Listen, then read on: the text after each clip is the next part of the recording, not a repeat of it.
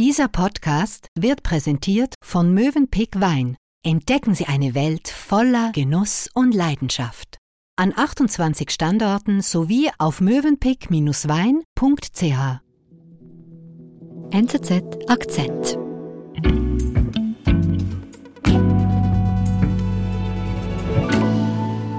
Ich darf Joya da Silva bei uns begrüßen. Hallo. Hallo Nadine.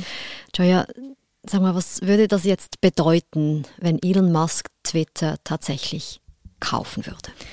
Ja, zum einen wäre das eine große Machtkonzentration in den Händen von einem einzigen Mann. Mhm. Elon Musk ist der reichste Mann der Welt. Mhm. Und er würde sich mit Twitter eine der wichtigsten Meinungsmacherplattformen kaufen. Mhm. Das ist mal das eine. Und das andere ist aber auch, dass sich Twitter dann wahrscheinlich noch gehörig verändern würde unter der Leitung von Elon Musk. Kauft Elon Musk Twitter jetzt? Und was dann? Joya da Silva erzählt, was der reichste Mann der Welt mit der wohl wichtigsten Meinungsmacherplattform des Internets anstellen könnte. I mean, I don't know. I mean, I, I'm, you know, tweeting more or less stream of consciousness. You know, I'm like, oh, this is funny, and then tweet that out. You know, that's that's that, that, that's like most of them. Elon Musk war ja eigentlich schon bekannt so als der Ober-Twitterer, oder? Kann man das sagen? Ja, also er, er, lässt sich freien Lauf auf Twitter, das kann man wirklich so sagen. Er ist auch sehr erfolgreich, er hat ja über 80 Millionen Follower. Ja, genau. Und ja, also ich meine, der, der scheut sich davor gar nichts. Er hat auch mal ähm, vom WC Tweets gesendet okay. und irgendwie so ein bisschen die Leute auch wissen lassen, was er gerade so tut. Ähm, mhm. Er hat auch schon ähm, sehr viel Provokatives über Twitter verbreitet. Zum Beispiel? Zum Beispiel hat er mal gesagt, als die Covid-Maßnahmen eingeführt wurden in den USA, hat er gesagt, so ja, das ist faschistisch. Oh, okay. Und er hat auch mal Justin Trudeau, den Premier von Kanada, mit Hitler verglichen. Mm, okay, genau. Manchmal löscht er diese Tweets dann im Nachhinein wieder, wenn sie sehr provokativ waren. Also er provoziert, aber er fühlt sich ja eben so wohl auf dieser Plattform, oder? Ja, das ist, mm. das ist sein, sein Ding. I don't know, it's, it's like try to tweet out like things that are interesting or funny or, you know, and then people seem to like it. Und wann hat er sich denn begonnen, für einen Kauf zu interessieren? Lässt sich das rückblickend sagen? Ja, das war so anfangs Frühling. Da kann man so die ersten Spekulationen, hat er auch selbst losgetreten, weil er mhm. selber auch immer wieder Dinge über Twitter selbst, also über die Firma Twitter, getwittert hat. Zum also, Beispiel? Ja, hat dann vorgeschlagen, dass man eine Art Edit-Button einführen könnte, mhm. also eine Funktionalität, mit der man bereits gesendete Tweets abändern kann. Okay, also ähm, Änderungsvorschläge. Änderungsvorschläge, genau. Mhm. Und ein sehr wichtiger Moment in dieser Geschichte war dann, als Musk eine Umfrage verschickt hat über Twitter. Ähm, er hat seine Anhängerschaft gefragt, ob sie finden, dass Twitter genug macht für die Meinungsfreiheit. Okay, und was kam da raus? Ähm, ja, etwa 70 Prozent haben dann gesagt, sie finden nein.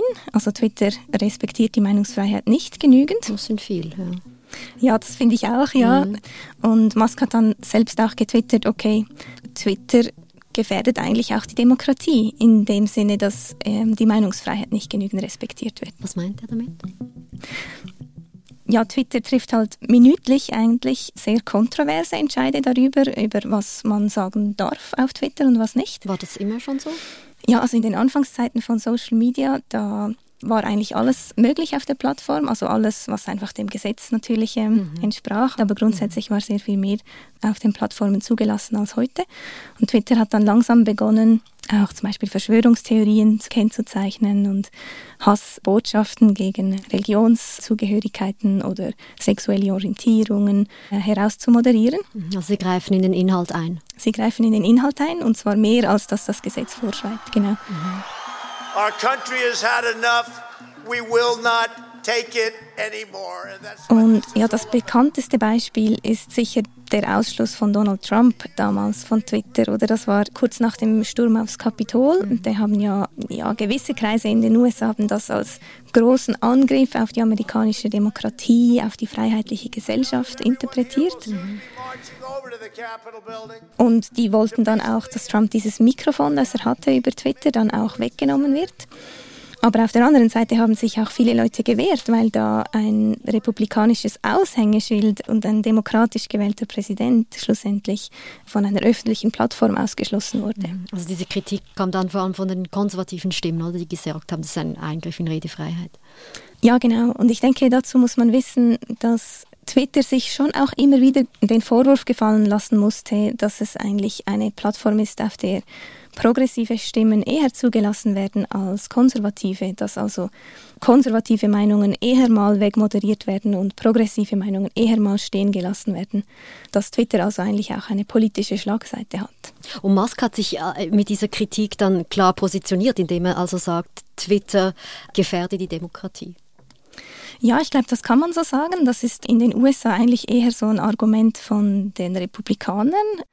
Und mhm. Elon Musk stellt sich eigentlich ja in diese Argumentationslinie, genau. Also er, er gibt seine Stimme eigentlich diesen moderationskritischen Lagern, ja. genau. Und wie ist denn jetzt diese Geschichte rund um den Kauf von Twitter überhaupt ins Rollen gekommen?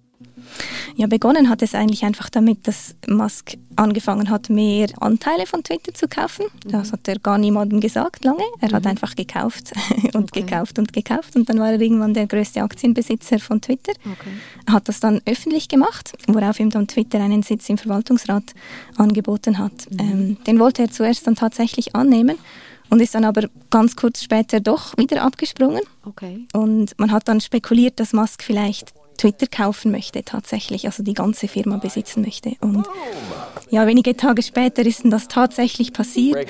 Die Spekulationen haben sich dann bewahrheitet und ähm, Musk hat ein Übernahmeangebot lanciert. Okay, und wann war das?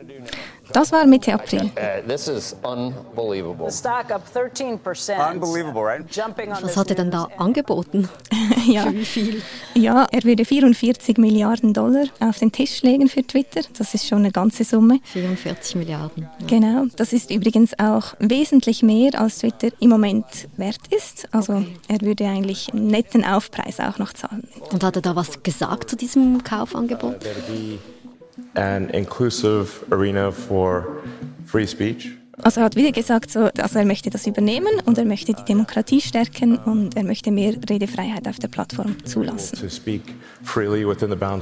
Mhm. Also hier eine gesellschaftliche Überlegung dahinter, hinter diesem Kauf. Ja, das kann man so sagen. So, so rechtfertigt er es auf jeden Fall. Mhm. Genau. It's, it's important to the fun function of democracy. Um, it's important to the function of the United States as, as a free country and many other countries, and to help actually to help freedom in the world uh, more broadly than the US. Wir sind gleich zurück.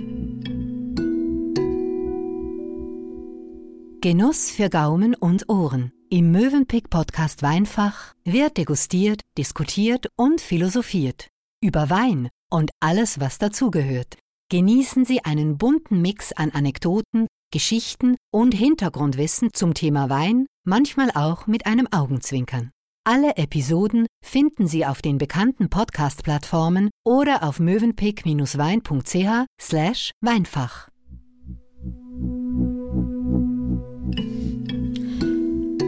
Musk will also Twitter kaufen, um die Demokratie zu stärken. Gleichzeitig haben wir vorhin gehört, Twitter will eher Inhalte auch moderieren eingreifen. Was hat denn das jetzt ausgelöst, dieses Kaufangebot? Es gab viele, die waren begeistert davon, dass jetzt da ein innovativer Unternehmer wie Elon Musk bei Twitter einsteigt. Es gab aber auch das Gegenteil. Gerade ja, im Silicon Valley sind sehr viele progressiv denkende Leute beschäftigt, die auch diese Content-Moderation über die Jahre aufgebaut haben und ähm, die dahinter stehen, die das nicht abschaffen möchten und die mhm. sich jetzt auch Sorgen machen natürlich über den zukünftigen Kurs ihrer Firma und den Einfluss auch, den ähm, Musk da ausüben möchte. Also durchaus umstritten, aber dieser Übernahmeprozess, der ist ja dann weitergegangen. Oder? Ja, genau. Wie genau? Ja, erst hat sich der Verwaltungsrat eigentlich gewehrt gegen dieses Übernahmeangebot von Musk. Warum?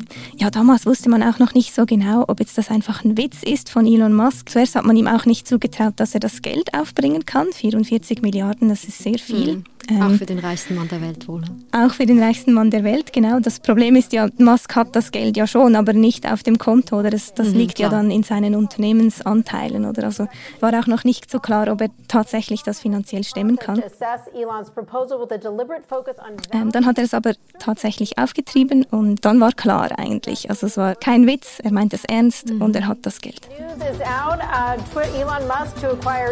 Uh, dann hat der Verwaltungsrat von Twitter Elon Musk eingeladen. Sie sind zusammengesessen, haben sich geeinigt auf eine Übernahme. Das war Ende April. Mhm.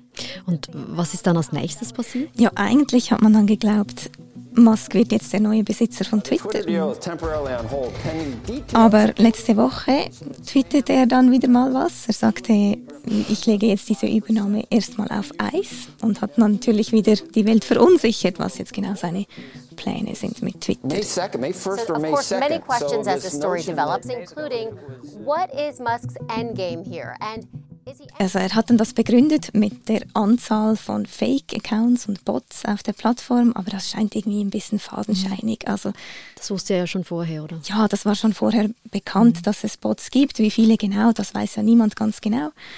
Jedenfalls könnte es auch sein, dass Musk jetzt versucht, den Preis noch ein bisschen zu drücken, weil diese 44 Milliarden, die er eigentlich mal für Twitter versprochen hat oder angeboten hat, sind ja schon sehr, sehr viel Geld. Mhm. Und ähm, es könnte auch sein, dass Musk jetzt extra den Kurs einfach runterdrücken will, damit er weniger bezahlen muss. Also was ist deine Einschätzung? Ist das jetzt eigentlich so ein kleines Zwischenmanöver, aber er wird Twitter dann schon kaufen? Ich denke schon. Also mhm. er hat sich jetzt so, so weit aus dem Fenster gelehnt. Ich denke schon, dass er da die Übernahme weiter lancieren wird. Er hat dann eigentlich letzte Woche auch bestätigt, er stehe nach wie vor hinter der Übernahme. Mhm. Und ähm, ja, ich glaube, das ist schon im Moment seine Absicht. Aber es ist Elon Musk und man weiß ja dann doch nie so recht bei dem. Aber gehen wir mal davon aus, Elon Musk kauft Twitter tatsächlich. Gibt es da Hinweise, was er als erstes mit der Plattform machen könnte? Ja, so ganz genau weiß man das noch nicht, aber Musk hat ja schon erste Hinweise auch darauf gegeben, was er umsetzen möchte. Mhm. Und eines der großen Dinge, die er schon kommuniziert hat, ist, dass er Donald Trump wieder auf Twitter zulassen möchte. Okay, ein klares Statement. Wann war das? Das war Anfang Mai in einem Interview mit der Financial Times. Mhm. Was hat er da gesagt? Is that banning Trump from Twitter didn't end Trump's voice. It will amplify it among the right.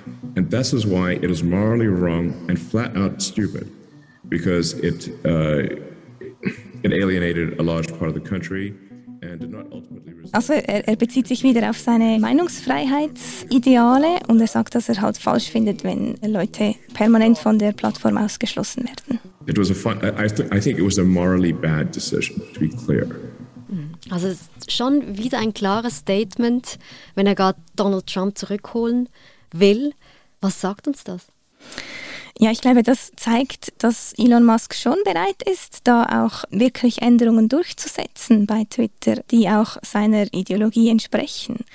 Er sagt ja immer, das Einzige, was man rausmoderieren soll als Plattform, ist, was wirklich gesetzlich verboten ist. Aber da muss man sich mal vorstellen, was das heißt. Ich meine, in den USA gibt es keinen Hate Speech. Also bei uns zum Beispiel darf man ähm, zum Beispiel schwule, Lesben oder Transgender Menschen nicht beleidigen mhm. und man darf auch nicht Religionen pauschal diskriminieren. In den USA ist das ein bisschen anders. Die Redefreiheit geht da ein bisschen weiter. Sie kennen keine Gesetze zu Hassrede. Das ist geschützt unter der, äh, unter der Meinungsfreiheit. Die greifen weniger ein. Und wenn Musk jetzt sagt, er will eigentlich nur das absolute Minimum nicht auf seiner Plattform, bedeutet das, dass es viel mehr zugelassen wird, vor allem jetzt in den USA. Ja, das würde bedeuten für Twitter in den USA, dass viel mehr diskriminierende Inhalte auf der Plattform zugelassen werden. Mhm. Und was heißt das jetzt für die Zukunft von der Plattform? Wo wird Twitter dann dahin steuern? Ja, kommt darauf an, wenn man fragt, oder? Also die Befürworter ähm, der Meinungsfreiheit, auch teilweise die Leute, die jetzt ja nicht mehr auf Twitter sagen konnten, was sie wollten, die finden das großartig, oder? Mhm. Die finden, endlich ist mein Standpunkt wieder zugelassen und ich kann mich wieder äußern, so wie ich das möchte. Mhm. Auf der anderen Seite gibt es Leute, die sagen, wenn Twitter nicht mehr Inhalte moderiert und all den Hass und die Hetze, die im Internet sonst so vorkommt, in anderen Foren nicht mehr rausnimmt, dann wird Twitter vielleicht auch nicht diese Meinungsmacherplattform bleiben. Man muss sich vorstellen, heute sind viele Politikerinnen und Politiker und, und Wissenschaftler, Journalistinnen sind, sind auf Twitter und, und versuchen dort wirklich eine Debatte zu führen. Mhm. Äh, und die würden sich vielleicht dann auch gestört fühlen, wenn jetzt mehr Hass und Hetze zugelassen würde. Unter Umständen würden sie dann vielleicht auch eine andere Plattform suchen. Also du siehst, je nachdem, wie man politisch das sieht, beurteilt man ja den neuen Kurs von Twitter jetzt auch einfach so oder so. Aber Elon Musk ist auch einfach ein sehr geschickter Unternehmer. Das heißt, er hat auch ein Interesse daran, dass nach wie vor viele Diskussionen auf Twitter stattfinden, mhm. dass äh, das Geschäft gut läuft. Die, ähm, die Firma erfolgreich ist. Ja, genau. Mhm. Er wird also sicher schauen, wie sich seine ersten Entscheidungen auswirken und ich glaube, man kann schon davon ausgehen, dass er nicht nur seine politischen Überlegungen, sondern eben auch die Überlegungen eines Geschäftsmannes dann anwendet. Wenn er die Firma auch tatsächlich kauft. Sollte er die Firma tatsächlich kaufen, genau. Mal schauen. Dann beobachten wir, was Elon Musk weiterhin twittert und wie das mit der Firma weitergeht. Vielen Dank, Joya. Danke, Nadine.